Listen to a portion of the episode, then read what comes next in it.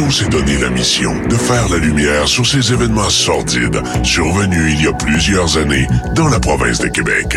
Voici le Boulevard du Crime, une production Boulevard 1021. Présenté par Identité Québec, qui vous propose le chemin le plus rapide vers la rédemption. Faites une demande de pardon au waiver dès maintenant ou identitéquebec.ca. Bonsoir, mesdames, messieurs, et bienvenue à cet autre épisode du Boulevard du Crime. Merci d'être là. Ce soir, je vous parle de Valérie Fabricant, le tueur de Concordia, un individu qui a tué plusieurs personnes dans les années 80. Je vous parlerai aussi euh, d'histoires sordides, dont l'affaire Paul Bernardo et euh, Carla Homolka. Paul Bernardo, qui est un tueur en série. Je pense qu'on pourrait dire la même chose de Carla Homolka aujourd'hui. Mais euh, tout d'abord, avant de commencer le podcast, ben, j'aimerais remercier nos commanditaires sans quoi ben, on ne pourrait pas faire ce type de podcast-là. Donc, un gros merci à Identité Québec. Leur expertise, leur expertise pardon, vous donne accès au meilleur service légal au Canada. Et pour régler rapidement votre demande de pardon ou de waiver, Identité Québec vous offre un service qui est clé en main qui va vous permettre de repartir en neuf rapidement et ce, partout au Québec. Chez Identité Québec, votre dossier, on en fait notre spécialité. Euh, vous avez des problèmes à vous assurer, vous avez des problèmes à trouver un emploi, vous avez des problèmes à passer les douanes euh, aux États-Unis, eh bien, on est là pour vous autres. Identitéquebec.ca, maintenant disponible sur place. On parle d'un financement qui est sans intérêt pour vos demandes de pardon ou de waiver. Identité Québec, c'est un one-stop shot. Vous vous déplacez seulement qu'une fois pour la prise d'empreinte et ensuite, ben, on s'occupe de vous. Donc, euh, pour plus de détails, identitéquebec.ca et merci beaucoup de faire partie de cette belle aventure du boulevard du crime. Boulevard du crime, on ne vous parlera jamais de légendes, mais bel et bien de gens qui ont malheureusement existé. Et encore une fois, ce soir, Paul Bernardo et Carla Homolka, c'est nos acteurs de la soirée. Les crimes de Paul Bernardo et de sa femme Carla font partie des dossiers les plus horrifiants et les plus controversés du Canada. Paul Bernardo, c'est un psychopathe. C'est un sadique qui détestait les femmes. Il a violé, tué, battu des femmes avec l'aide d'une conjointe qui était son pendant féminin. Pour l'histoire des crimes sordides au Canada, curieusement, ces deux individus-là, on les appelait les Ken et Barbie tueurs. C'était des individus qui avaient une belle apparence. C'était des individus auxquels on se serait dit, ben, ces gens-là sont certainement pas de mauvaises personnes. Allez voir les photos, vous allez comprendre de belles personnes. Euh, commençons donc avec Paul Bernardo, qui lui est né le 27 août 1964 à Toronto. Ses parents étaient très croyants et euh, ben, il aurait appris vers l'âge de 16 ans qu'il était un enfant né hors mariage. Et Bernardo s'est jamais vraiment euh, remis de cette révélation-là, qui a probablement changé le cours de sa vie, mais on vous en reparlera. Le rapport à la mère est chez ce jeune homme-là, comme souvent chez beaucoup de sociopathes, un facteur déterminant dans la construction de sa personnalité et de ses futurs rapports au sexe opposé. Paul se met peu à peu à mépriser sa mère car euh, elle est régulièrement en dépression. Euh, il prend le parti du père pour qui, lui, les femmes, c'était des bonnes à tout faire, des boniches à la maison, qui doivent être soumises à leur homme. Euh, bref, ça semble être un homme préhistorique. Hein. Paul entre directement en conflit ouvert avec sa mère ainsi que sa sœur au cours d'une violente dispute. Euh, sa mère lui révèle, bon, il lui a révélé qu'il était un enfant illégitime, il en voulait un peu euh, et euh, il parlait un peu à son père parce qu'il il idolâtrait son père, mais son père parlait pas nécessairement non plus, sauf qu'on sait qu'il était un homme violent qui battait sa femme, il battait Paul, il battait sa sœur aussi, mais en plus de battre sa sœur, ce qu'on apprend dans les dossiers, c'est que l'homme se faisait un malin plaisir de violer sa propre fille. Euh, régulièrement, en plus, ça n'a pas, euh, pas été une fois, ça a été plusieurs fois au vu et au su de la famille. Et Paul ben, semblait pas vraiment se soucier du fait que son père violait sa sœur. Pour lui, euh, ça semblait tout à fait normal. On parle d'une famille assez dysfonctionnelle. Pour ce qui est de l'adolescence, l'adolescence de Paul Bernardo, euh, ben, il était perçu comme un enfant relativement poli, assez bien élevé, euh, bon à l'école. Il avait une timidité qu'on disait désarmante. Il était très impliqué chez les scouts et travaillait comme moniteur pour les enfants durant l'été. au dire des enfants qui l'ont côtoyé à l'époque. Il était gentil, drôle, divertissant. Euh, euh, ça, c'est les jeunes qui le, disaient. Et pour ce qui est des autres qui l'ont côtoyé, ben, ils disaient effectivement, c'est un bon gars. Euh, on entend souvent ça. Hein. quand il y a des affaires atroces qui arrivent, on va consulter les voisins. Les voisins disent, je pensais jamais qu'il allait faire ça. Ben, c'était le cas de Paul Bernardo. Vous savez pas ce qu'il a fait encore? Peux vous le dire, ça va être terrible. Restez là. Jamais il n'aurait été violent euh, durant ces années-là où il travaillait avec euh, des enfants. Mais euh, on, sait que juste après la révélation comme quoi son père n'était pas son père biologique, ben, il est devenu une autre personne totalement. Ses notes ont commencé à baisser à l'école. Il s'occupait plus vraiment des jeunes. puis CAB, ben, c'était devenu les bars, les chums de gars, les chums de filles. Et il passait ses nuits à boire dans les bars puis mentir aux femmes dans le but de les ramener à la maison. J'imagine que certains d'entre vous allez reconnaître votre propre vie, mais j'imagine que la similitude va s'arrêter là. Euh, à l'université, petit à petit, ses relations amoureuses deviennent assez perverses. Il devient violent, il se met à battre ses petites amies et aussi à les humilier en public. Il semblait tirer du plaisir, euh, pas juste euh, à être violent, mais il voulait aussi que les femmes lui soient soumises. à l'université, ben, le mot se passait rapidement. Hein. les gens se, se mémèrent un peu. fallait mieux rester loin de cet individu-là qui était extrêmement charmeur et qui avait une beauté désarmante, selon certaines. Petit à petit, ben, Paul Bernardo avait de la misère à rencontrer des gens sur le campus et euh, parfois ben, euh, semblait être extrêmement frustré de la situation. Un fou qui n'a plus personne à battre, j'imagine que ça peut être désespérant pour lui. Incroyable. Diplôme en comptabilité obtenu. Ouais, c'est un gars qui avait quand même une bonne tête. Euh, il a obtenu en 1987 son diplôme et euh, ben, il a trouvé un emploi de comptable dans une grande entreprise. Et en mai 1987, euh, là, les épisodes atroces partent. Il viole encore, cette fois-ci dans son quartier de Scarborough, une femme de 21 ans. La plainte est faite. Les policiers ouvrent un dossier sur le cas possible de viol. Des échantillons d'ADN qui sont pris. Et par la suite, quelques jours plus tard, ben, il rencontre sa future femme, Carla Homolka. Qu'est-ce qui est arrivé avec elle? On le sait pas. Ce qu'on sait, c'est que euh, rien chez Homolka euh, permettait à sa famille et ses amis de détecter ce qu'elle allait devenir par, euh, par la suite. On parle, pour ce qui est d'Homolka, on parle d'une belle jeune femme ordinaire qui avait tout le temps, tout le temps, tout le temps souri à la vie. Elle avait tout pour elle. Elle s'entend bien avec ses parents, ses deux sœurs. Elle a des amis. D'ailleurs, elle fréquente une bande d'amis qui manquent parfois les cours pour boire un peu, un peu comme, c'était le cas secondaire. Mais là, vers l'âge de 17 ans, ben, elle travaille dans une clinique vétérinaire comme aide technicienne. Ses collègues découvrent que euh, Carla, elle avait une face, euh, une face cachée, un côté euh, obscur. On, dit d'elle qu'elle fantasmait sur des livres qui racontaient des crimes, des rituels sataniques, des histoires d'horreur. ses fantasmes sexuels tournaient également autour du sadomasochisme. Elle éprouvait du plaisir de voir des animaux se faire euthanasier et ben, se tenait régulièrement euh, assez près des animaux qui allaient se faire euthanasier pour les observer mourir. C'est assez macabre ce que je viens de vous décrire là, mais il n'en demeure pas moins que quand on regarde l'image de Carla Molka sans savoir ce qu'elle a fait, on se dit, mais voyons, qu'est-ce qui est passé par la tête? Elle aurait tellement pu avoir une belle vie. En octobre 1987, euh, Carla est autour de 17 ans et, euh, ouais, c'est ça, 17 ans. Et elle et une amie rencontrent Paul Bernardo, qui lui, à l'époque, a 23 ans et sont également accompagnés d'un un ami dans un bar.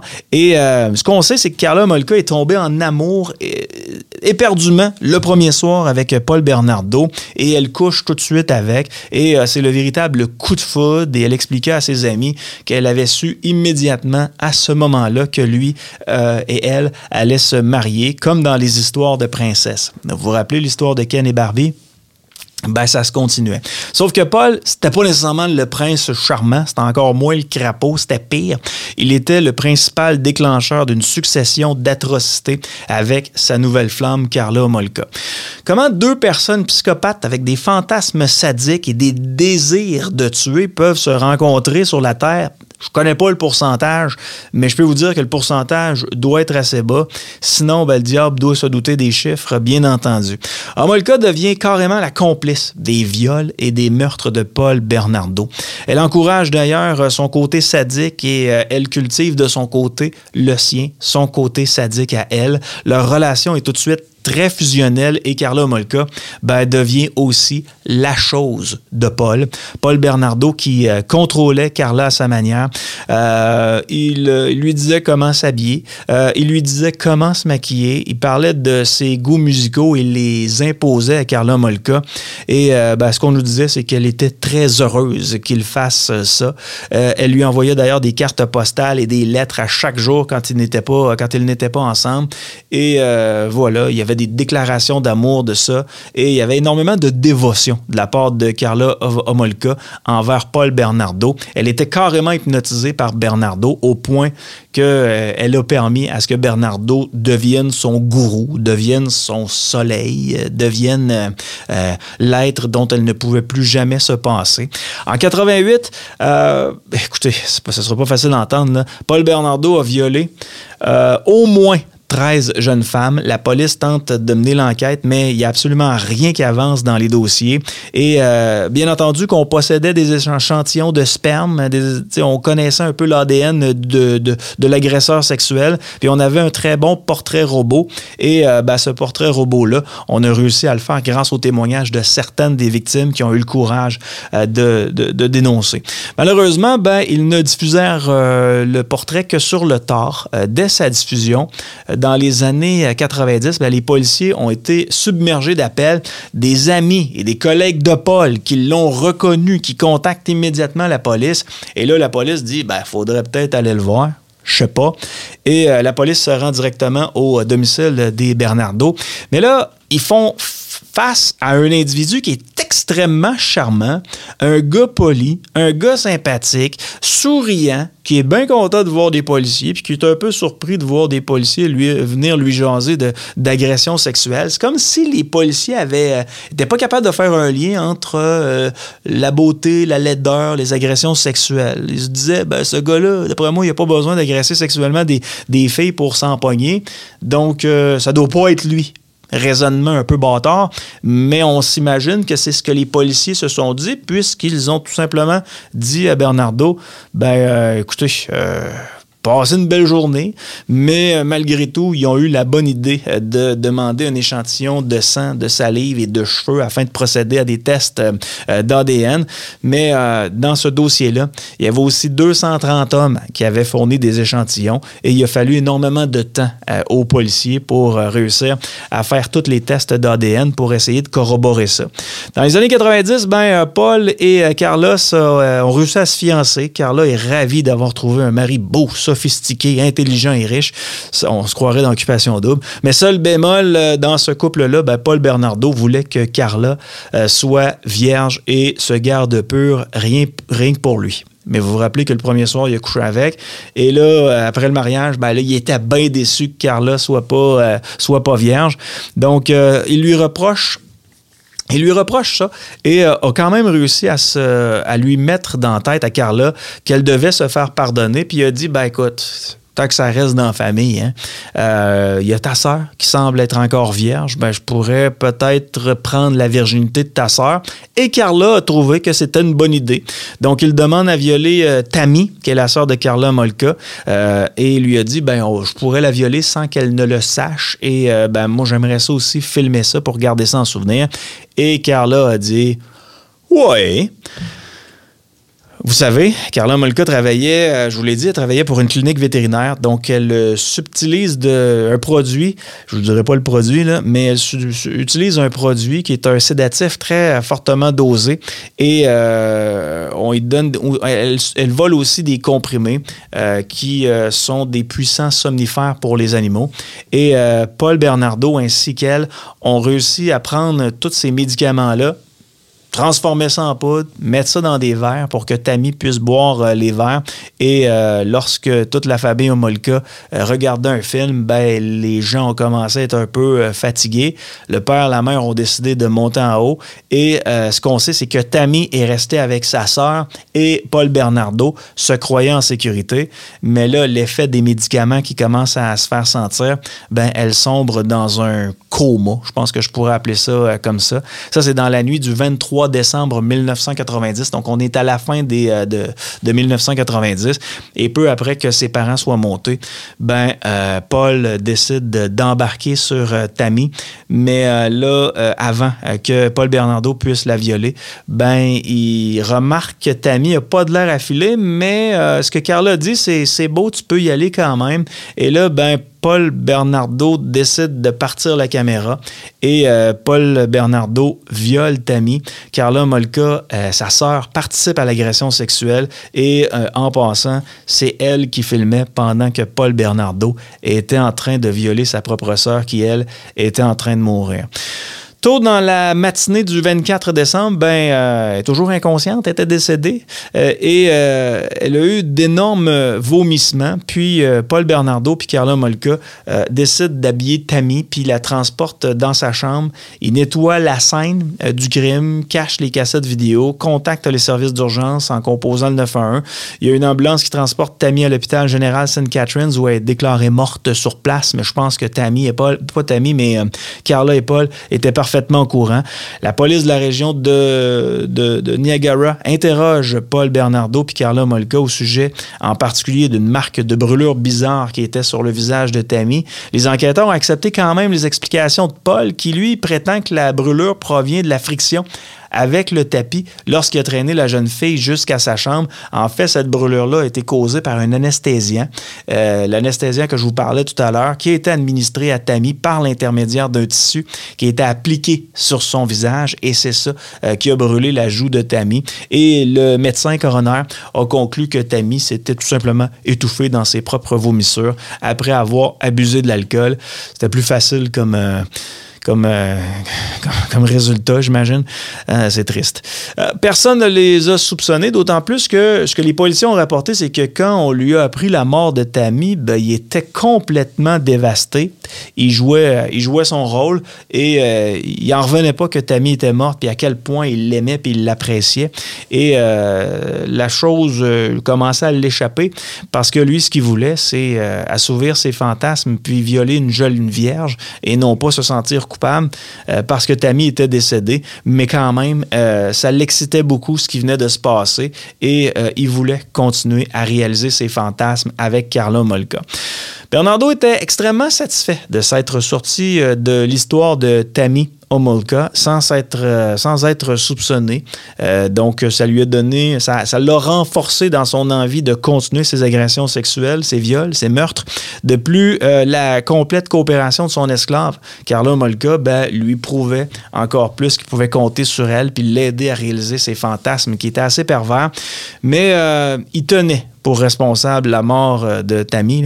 Il tenait euh, Carla Molka comme responsable de la mort de sa sœur. C'était pas, c'était sûrement pas de sa faute à lui. Et Carla a décidé, parce qu'elle se sentait coupable, d'inviter une autre adolescente. Celle-ci s'appelait Jane, 15 ans, euh, qui a passé le week-end chez elle pour, pour ensuite ben, l'offrir à Paul. Et lui était censé d'être absent, puis les deux jeunes femmes ont passé la soirée ensemble, entre copines. Et Carla, ben, elle fait boire cette jeune fille-là elle lui donne des verres d'alcool qui étaient remplis de, euh, du tranquillisant que je vous parlais tout à l'heure. Et euh, par la suite, ben, une fois que la jeune fille était euh, complètement saoule, pass out, eh ben, elle a appelé Paul et Paul arrive sur place. Jane est endormie. Il commence à avoir une érection. Il est ravi de voir à quel point Jane ressemblait à Tammy Omolka. Et puis en plus, ben, il a découvert que Jane était vierge. Donc, il a décidé de la d'agresser sexuellement la et Paul euh, filma Carla qui caressait et léchait l'adolescente. Puis ensuite, ben, il a violé l'adolescente et Carla a mis Jane au lit. Le lendemain, ben, Jane n'a pas trop compris ce qui s'était passé puis se doutait de rien. Mais euh, elle, en saura peut-être un peu plus par la suite. La victime suivante, euh, vous n'avez certainement entendu parler parce que ça, c'est un crime sordide aussi. Euh, la victime suivante était Leslie Mahaffey, 14 ans, qui a rencontré Paul Bernardo dans son quartier la nuit, un 15 juin 1991. Elle, elle était elle était à côté sur un mur, puis elle demande à Paul qui passait Ben écoute, euh, moi, je te connais pas, t'es plutôt beau bonhomme. Euh, qu'est-ce que tu fais dans le coin Je vous rappelle que la jeune fille a 14 ans. Paul Bernardo est autour de 23-24 ans qui je suis pour juger. Mais bref, elle a dit euh, Qu'est-ce que tu fais là? Et là, lui dit ben, Je rôde dans le voisinage, euh, j'essaie de cambrioler dans des maisons. Et la jeune fille lui a fait un sourire. Elle lui a demandé si euh, Paul avait une cigarette. Et Paul dit Ben oui, j'ai des cigarettes, mais il faut que tu viennes jusqu'à ma voiture. Puis rendu à la voiture de Paul Bernardo, ben, Leslie fut contrainte d'embarquer dans sa voiture parce qu'il le menaçait avec un couteau. Et par la suite, ben, il amena cette jeune fille chez lui. Paul déshabilla Leslie, alluma sa caméra et décida de la violer. Et pendant ce temps, ben, Carla, elle, elle était couchée. Les cris de la jeune fille l'ont réveillée. Et qu'est-ce qu'elle a trouvé à faire? Appelez le 911, vous allez me dire, non, non, non. Elle a juste dit, ah ben regarde, puisque c'est commencé, je vais me joindre à vous. Donc, elle a participé au crime encore une fois avec Paul. Et euh, Paul, pour, euh, pour essayer de se faire encore plus plaisir, a décidé d'étrangler euh, Leslie Mahaffey. Et ensuite, ben, il a démembré la jeune fille avec une scie électrique et il a placé les morceaux dans des boîtes, de, des boîtes remplies de ciment frais. Le, c'est quelques jours plus tard, le 29 juin, il y a des plaisanciers, un homme une femme, qui est un couple, qui était sur le lac Gibson. Euh, ça, c'est un peu plus au sud de St. Catharines. Euh, et euh, ils pêchaient, ces gens-là, et ils ont découvert des blocs de béton dans lesquels étaient encastrés des bras, des jambes, des pieds et une tête humaine. Puis le lendemain, ben, il y a un homme qui a découvert un torse humain qui flottait sur l'eau et les restes ben, s'avèrent après vérification parce que les policiers ont été appelés sur place pour récupérer les membres. après vérification, ben, on a découvert que c'était effectivement Leslie Mahaffey, 14 ans, de Burlington en Ontario, qui était portée manquante. Et euh, ses parents avaient tout de suite déclaré sa disparition hein, le 15 juin. Et la police ben, avait entamé l'enquête sur le meurtre de Leslie Mahaffey, alors que Paul, euh, Paul et Carla Bernardo, eux, étaient en voyage. Les euh, enquêteurs qui cherchent une piste pouvant les mener au meurtrier de Leslie Mahaffey n'ont euh, pas encore pris connaissance des indices qui euh, lient le crime au violeur de Scarborough. Presque une année plus tard, en avril 1992, c'est long, hein? la police de la région de Niagara ben, euh, mais allait nulle part. Donc, il demande l'aide du FBI. Et euh, ben, il y a un groupe d'experts du FBI qui est spécialisé dans l'établissement de profils criminels qui réussissent quand même à établir un bon portrait psychologique du meurtrier qui pointe vers un prédateur un prédateur sexuel qui va euh, agir à nouveau. C'était la conclusion euh, des gens du FBI qui étaient intervenus en sol canadien sous la demande du corps de police. Le 29 juin 1991, euh, Paul et Carla décidèrent de se marier dans une cérémonie qu'on dit une cérémonie kitsch, dans une église qui était située près du lac Niagara. Et par la suite, ben, ils ont quitté l'église et il y a une calèche tirée par des chevaux blancs qui les amenait un peu plus loin. Et Paul Bernardo, c'était assez curieux, ça, comme demande, mais en même temps, hein, Paul Bernardo était un individu curieux euh, en soi. Ben, a demandé au pasteur de les déclarer hommes et épouses et non pas mari et femme. Je vous rappelle que c'était un macho notoire, un macho dangereux, pas un macho rigolo, mais plus un macho euh, dangereux. Et lui, ben, a demandé au prêtre peux-tu nous déclarer homme et épouse et non pas mari et femme? Euh, ce que le prêtre fit euh, par la suite. Après une lune de miel à Hawaï, ben, Paul Bernardo et Carla Homolka euh, retournèrent chez eux. On pourrait dire Carla Bernardo. retournèrent chez eux et ont repris le cours de leur vie. Le 16 avril 1992, une jeune femme 15 ans, euh, jeune fille plutôt, 15 ans, Kristen French qui est enlevée sur le parking d'une église devant sept témoins. Carla Molka, elle, se charge de l'appâter et fait semblant de s'être perdue. Et euh, Kristen, elle, regarde une carte. Bernardo euh, surgit derrière elle avec un couteau et la force immédiatement rentrer dans le véhicule. Donc voilà, on était rendu à cet endroit-là. Chez eux, ben, Kristen est euh, torturée euh, pendant de longs jours. Elle a été violée, elle a été forcée. Imaginez-vous. Imaginez-vous la scène. Elle est chez un individu qu'elle ne connaît pas. Elle se fait torturer, elle se fait violer. La télé est ouverte et là, elle voit au canal Nouvelle son père, Doug French, qui supplie Paul Bernardo, en ne sachant pas que c'était lui, de ramener sa fille. Et sa fille, pendant ce temps-là, est en train de se faire agresser sexuellement. Et Paul tirait un malin plaisir à faire regarder à euh, Kristen, son père, qui était euh, les larmes aux yeux. Et euh, ben voilà. ensuite, Paul a tout simplement décidé de découper aussi Leslie Mahaffey en morceaux. Et après trois jours, ben, Paul Bernardo étrangle Kristen euh, avec un câble électrique et viole le corps de l'adolescente encore une fois. Le corps de Kristen French euh, est jeté en bord de route.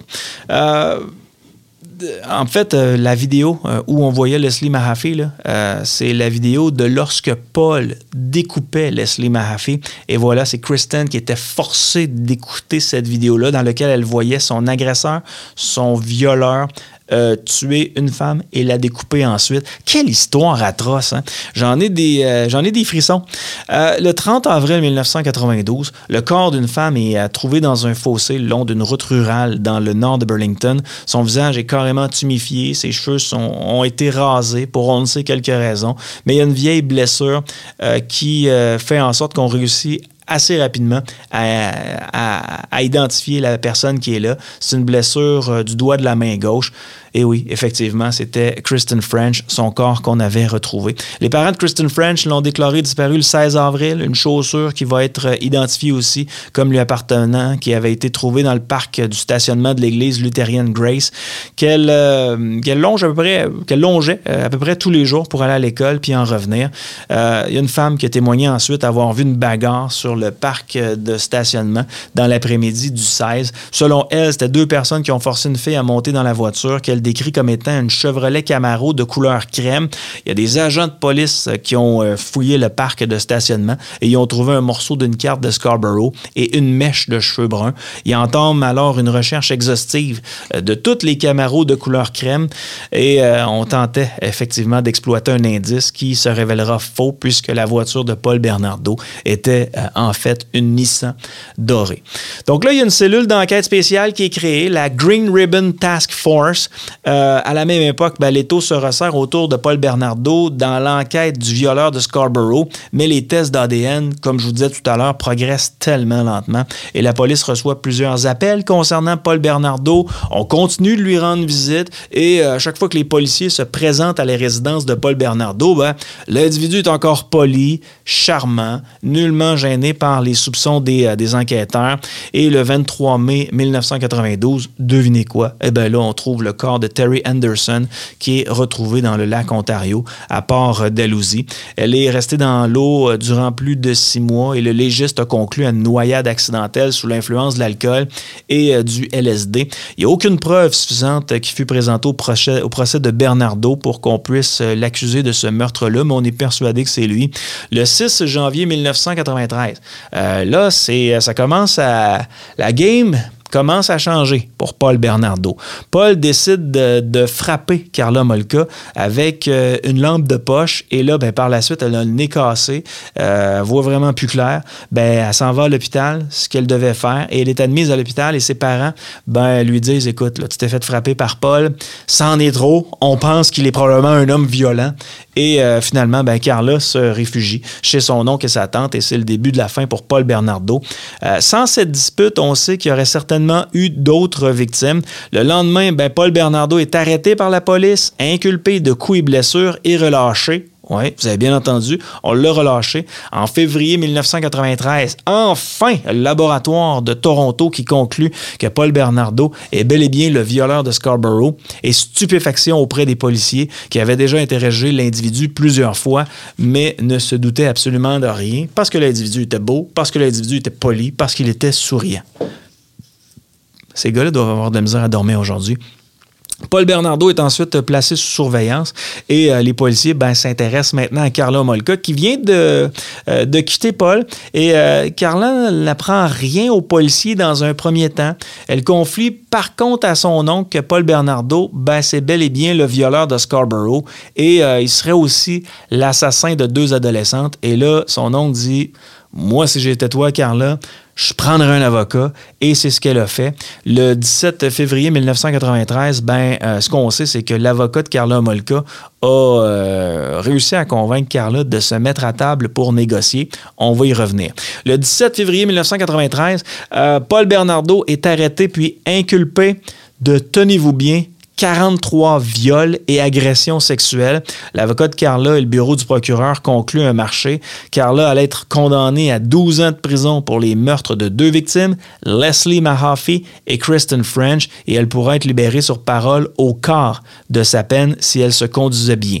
Au début, Carla Omelka ne, ne coopère pas nécessairement beaucoup avec la police, mais comme je vous disais, Après s'être entretenue avec, euh, avec son avocat, elle a décidé de tout déballer et euh, elle a demandé aussi à son avocat est-ce que ce serait possible de m'offrir l'immunité? Elle voulait quand même s'en sortir, même après avoir violé sa propre sœur, après avoir filmé le viol de sa propre sœur par, euh, parce que c'est un autre individu qui était en train de le faire, après avoir tué sa propre sœur, ben, le procureur général était persuadée qu'elle allait obtenir l'immunité moyennant son témoignage. Et là, ben, le procureur général de l'Ontario a décidé de, effectivement, on va refuser ta belle immunité que tu désires tant, ma belle. Donc, les enquêteurs soumettent Carla Molka à quatre jours d'interrogatoire.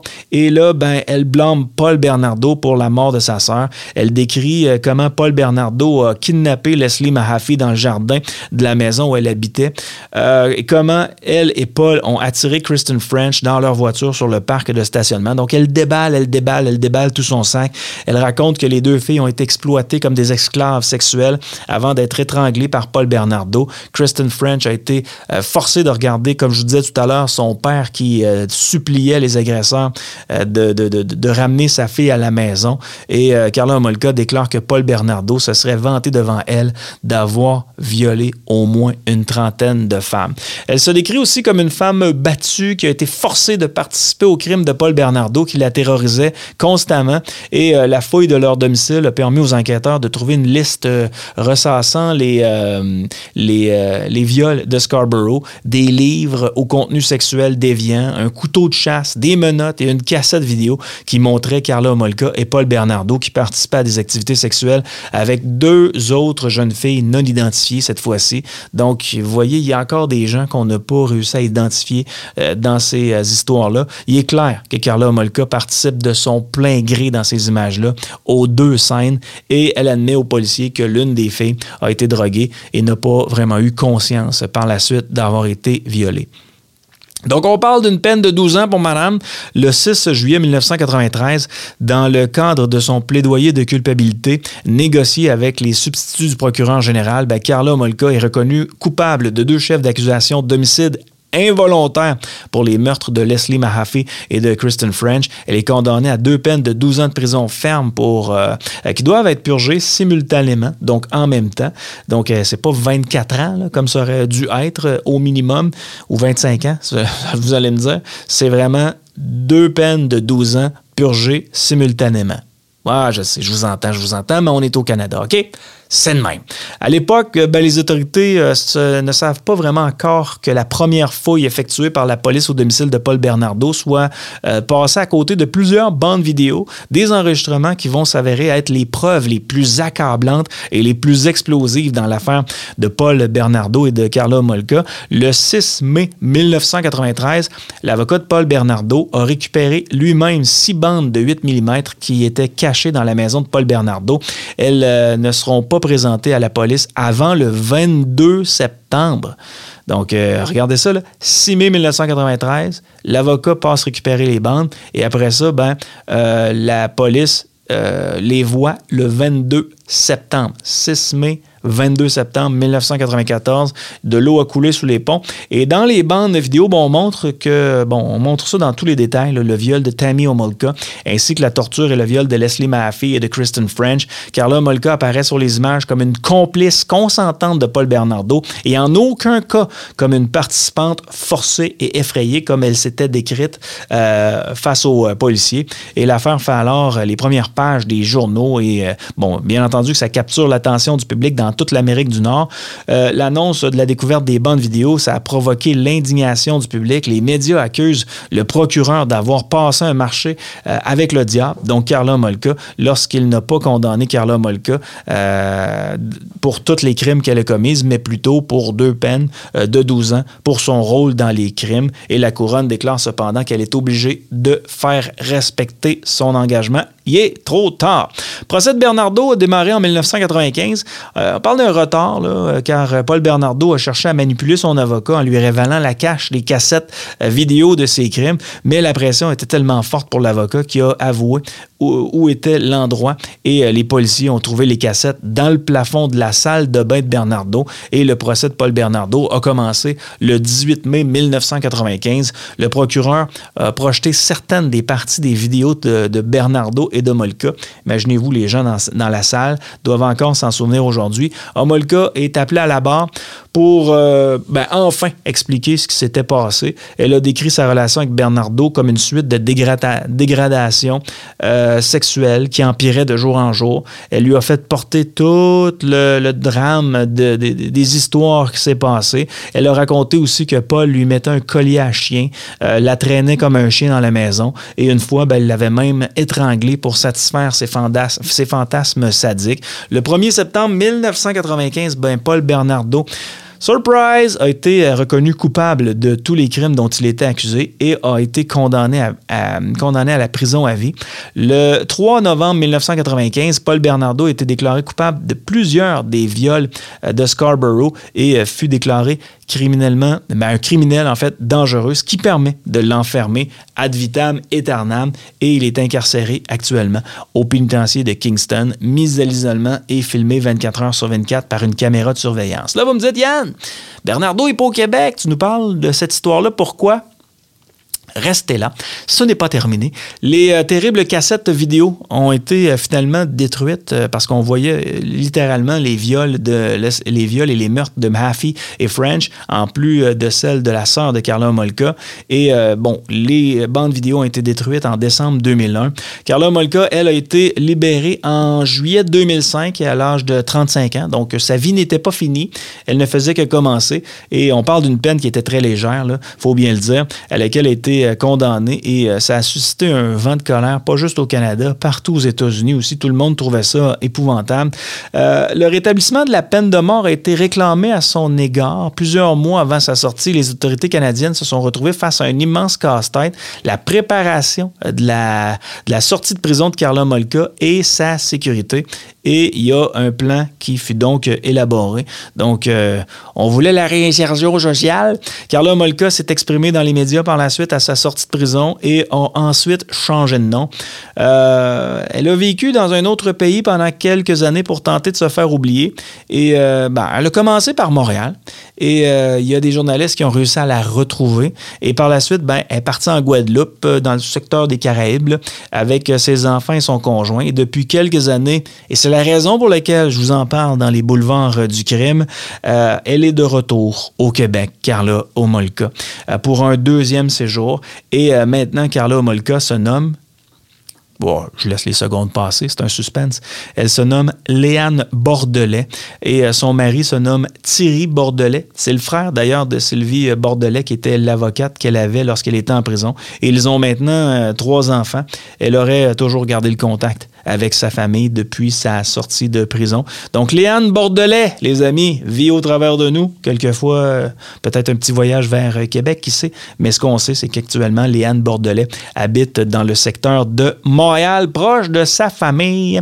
Paul Bernardo, lui, est devenu admissible à une semi-liberté en 2015 et puis à sa libération conditionnelle totale en février 2018. Après avoir purgé 25 ans de prison, ben, on lui a tout simplement refusé. Euh, c'est un comité de la commission des libérations conditionnelles qui lui a refusé ça. Après une trentaine de minutes de délibération seulement, en tant que délinquant dangereux, ben, Paul Bernardo ne sera probablement jamais libéré. Donc voilà, c'était la, terrible histoire euh, du Ken et euh, de la Barbie du euh, Canada, Paul Bernardo et Carla Molka. Moi, ce qui me fait freaker, c'est qu'il y en a un qui est en train de payer son dû en prison, qui va probablement dû, il va probablement mourir en prison. Donc payer son dû, crève en enfer, connard. Mais pour l'autre qui vit au travers de nous, ça, euh, c'est inexplicable, les amis. Donc voilà, c'était euh, le boulevard euh, du crime pour ce qui est de Carlo Molka et de Paul Bernardo. On se dit à la prochaine pour un prochain boulevard du crime. Merci d'avoir été là. Salut!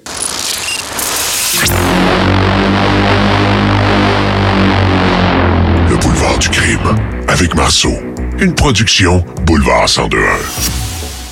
Au boulevard du crime, on ne vous parlera jamais de légendes, mais bel et bien de gens qui ont malheureusement existé. C'est encore une fois le cas ce soir, puisque je vous parle du tueur de Concordia, Valérie Fabricant, qui est euh, un homme qui est né en 1940 en ex-URSS, fabricant qui a émigré au euh, Canada au début des années 80. Et euh, ce qu'on sait, c'est qu'il s'est rapidement trouvé du boulot à l'Université de Concordia. On dit de lui qu'il était extrêmement brillant. Il a étudié la théorie de l'élasticité. Il a publié des ouvrages sur les thèmes de la la mécanique de la rupture, de la théorie du potentiel. Euh, il a fait aussi la mécanique du contact. Et euh, voilà, donc il était en génie mécanique de 1985 jusqu'en 1989. Euh, il s'est alors marié et est père de deux enfants. Et en 1990, son rêve se réalisa. Ben, il devient professeur agrégé au département de génie mécanique à Concordia. Et Fabricant se plaint depuis le début de son arrivée à cette Euh, il, se plaint de s'être fait refuser la titularisation à quatre reprises, accuse ses employeurs de chercher à le congédier et s'oppose fermement à la pratique de créditer certaines personnes en tant que co-auteurs de publications auxquelles ces gens-là n'ont pas vraiment contribué. Donc ça, c'était euh, ses dires, c'était ses demandes. Et c'est un individu qui se plaignait constamment et il a continué de le faire, même une fois rendu en prison, parce que oui, Valérie Fabricant a fait de la prison. Euh, au début des années 90, malheureusement pour lui, euh, et malheureusement pour nous, il a, en fait, malheureusement pour lui, il a fait une crise cardiaque. Malheureusement pour nous, il a survécu. les choses ont commencé à se compliquer dans son cas et je sais pas, peut-être trop de temps pour réfléchir à son retour, il devient pire qu'avant.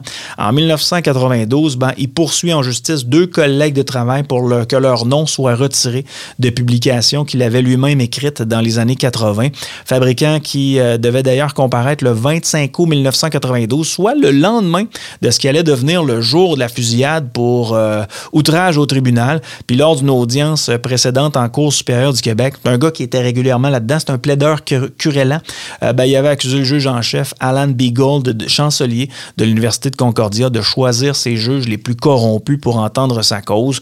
C'est un individu qui n'était pas nécessairement le fun à côtoyer. Je continue avec Fabricant. Le 24 août 1992, ben, euh, il entre à l'Université de Concordia, plus précisément au pavillon Henry F. Hall, et à son entrée à l'Université de Concordia, Fabricant, on dit de lui, pour les gens qui ont euh, l'ont croisé, on dit qu'à ce moment-là, il arborait un sourire qui faisait frissonner les gens qui croisaient son chemin fabricant qui euh, semblait être euh, en mission suicide à ce moment-là, qui marchait d'un pas décidé tout en s'avançant pour monter sur les étages de Concordia. Et fabricant, euh, ben, c'est un gars qui est né dans l'ex-URSS. Ce qu'on sait, c'est qu'il aurait peut-être appris certaines techniques d'espionnage, peut-être un peu de maniement d'armes aussi. On y reviendra plus tard. C'est une source de Normand Lester qui avait mentionné ça à l'époque. Donc, rendu au neuvième étage, fabricant a ouvert euh, le feu et a malheureusement tué ses collègues et a blessé une secrétaire. Les victimes euh, du professeur fabricant, c'est euh, Matthew Douglas, 66 ans, qui était aussi professeur, Michael Hodgben, 52 ans, et Jan Saber, 46 ans, ainsi que le titulaire de la chaire de génie électrique en informatique, Foivos Ziongas, 48 ans. Et pour ce qui est de la personne qui a été blessée, il s'agit de la secrétaire Elizabeth Orwood, qui a été blessée par balle, par les balles de Valérie Fabricant. Au cours des derniers mois, Valérie Fabricant avait essayé par euh, plusieurs moyens d'obtenir des armes à feu, euh, tout en impliquant son employeur. Demandait à son employeur, l'Université de Concordia, de lui signer une lettre comme quoi euh, il pouvait avoir des armes à feu. Et l'Université de Concordia a tout à fait refusé de lui signer une recommandation pour l'obtention d'un permis de transport d'armes à autorisation restreinte parce que ben, il considérait que faire du tir à la cible, ça ne faisait pas partie de son métier. Donc, euh, ça lui servait pas nécessairement et ils ont décidé de ne pas signer. Dans une lettre envoyée à la Sûreté du Québec, ce qu'on a découvert plus tard, datée du 14 juillet 1992, donc euh, six semaines avant la tuerie, ben, le vice-recteur au service de l'université a expliqué le refus en invoquant le règlement de l'établissement sur le port d'armes et a indiqué qu'en raison des différends entre le professeur et son employeur, ben, l'université avait toutes les raisons de s'inquiéter de l'obtention par un fabricant euh, d'un permis de port d'armes. Devinez quoi? On apprend plus tard, on est au Québec, on est au Canada, on apprend plus tard que malgré tout ça, ben, il a réussi à se procurer trois armes euh, qui ont d'ailleurs été utilisées par un fabricant lors de la fusillade et sa première arme a été achetée le 13 août 1992. Puis les deux autres, ce qu'on sait, c'est que son épouse a joué peut-être un rôle aussi là, dans l'achat des armes et euh, il, se, laisserait procurer le 24 août, donc la journée même du massacre. Il n'a pas perdu de temps.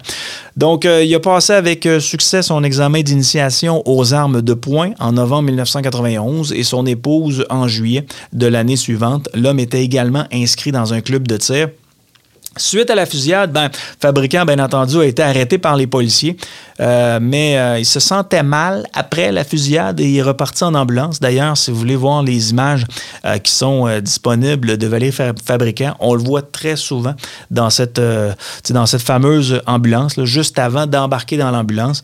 il est dans un, dans un genre de lit là, où les ambulanciers s'occupent de lui sous escorte policière.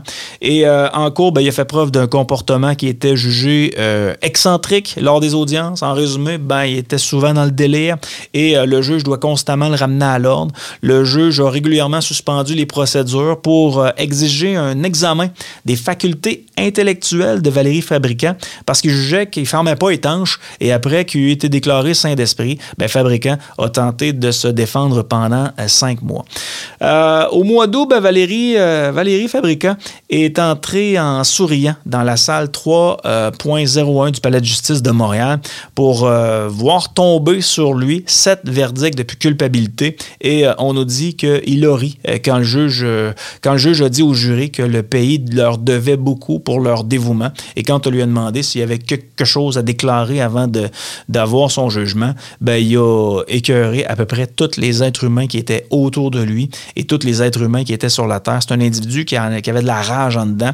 Et ben, ça pouvait difficilement finir autrement.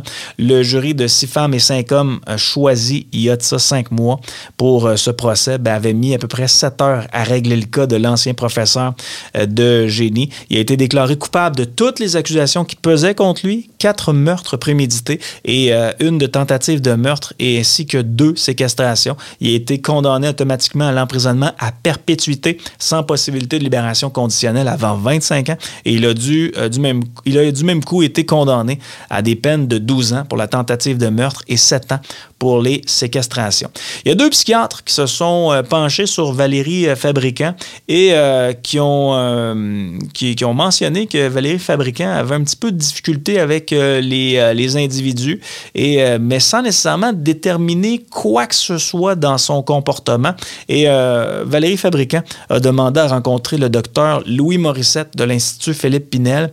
Et Morissette est arrivé à une position qui était contraire aux deux spécialistes là, qui avaient précédemment rencontré. Ce que le, ce que le psychiatre mentionnait, c'est que les rapports précédents, euh, le retour au travail du professeur en 1992, après une crise cardiaque, avaient euh, tout fait état de la satisfaction des étudiants de fabricants ainsi que de ses collègues de travail. Et il déclare que fabricant n'était pas à son avis, apte à subir un procès et qu'il souffrait tout simplement d'un trouble de, la personnalité et qu'il devait être traité par la médication appropriée. Euh, donc, euh, puis en passant, euh, médication que le principal intéressé refutait et refusait. Valérie Fabricant purge actuellement sa peine dans un pénitencier fédéral. Plusieurs demandes de libération conditionnelle depuis, le, depuis qu'il peut le faire qui ont été faites, mais la plupart du temps, on lui refuse. Depuis le 24 août 2017, en mai 2021, la Commission des libérations conditionnelles du Canada a encore une fois rejeté sa demande. Puis je vois aussi une autre date de libération conditionnelle en euh, juin 2022. Donc, ça ne date pas de si longtemps que ça. L'ancien professeur qui continue ses recherches académiques à l'intérieur des murs de la prison. Il a d'ailleurs publié une cinquantaine d'articles dans des revues qui été euh, évaluées euh, par les pairs entre 96 et 2018. Et il a publié, entre autres, dans le MIA Journal of Applied Mathematics en 2006. Et selon le journaliste Normand Lester, je vous disais qu'il y avait une source qui avait parlé à Normand Lester concernant Valérie, Fabricant. Ben, il aurait été, lors de son arrivée au Canada, il aurait été recruté par le service de renseignement euh, du service de sécurité de la Gendarmerie royale du Canada, et ce, dès son arrivée, pour être utilisé comme informateur sur la communauté juive russe de Montréal. Mais on nous dit aussi qu'il avait possiblement été un agent russe euh, de l'époque. Donc, on n'en sait pas plus. Est-ce que Normand Lester a erré dans ces, dans ces sources Est-ce que les autres choses qui ont été écrites par rapport au fait que euh, Fabricant aurait été un agent euh, de, de, l'URSS, est-ce que tout ça c'est vrai? Bref, c'est des rumeurs, mais la bonne, euh, la bonne histoire, c'est que Valérie Fabricant, actuellement, va passer probablement le reste de ses jours en prison. Du moins, on va se, le souhaiter pour la société. Et ben, il a maintenant 82 ans. Donc, il en reste pas long et espérons qu'il en reste moins long possible. Donc voilà, c'était le boulevard Boulevard du Crime. Ça a été un plaisir d'être avec vous encore une fois euh, ce soir. On se donne rendez-vous pour un prochain Boulevard du Crime. Au revoir. Bye bye. T'as aimé le podcast? Tu veux connaître le prochain mystère dont Marceau va parler? Suis-nous au blvd.fm. Le Boulevard du Crime avec Marceau. Présenté par Identité Québec, qui vous propose le chemin le plus rapide vers la rédemption. Faites une demande de pardon au waiver dès maintenant au identitéquebec.ca.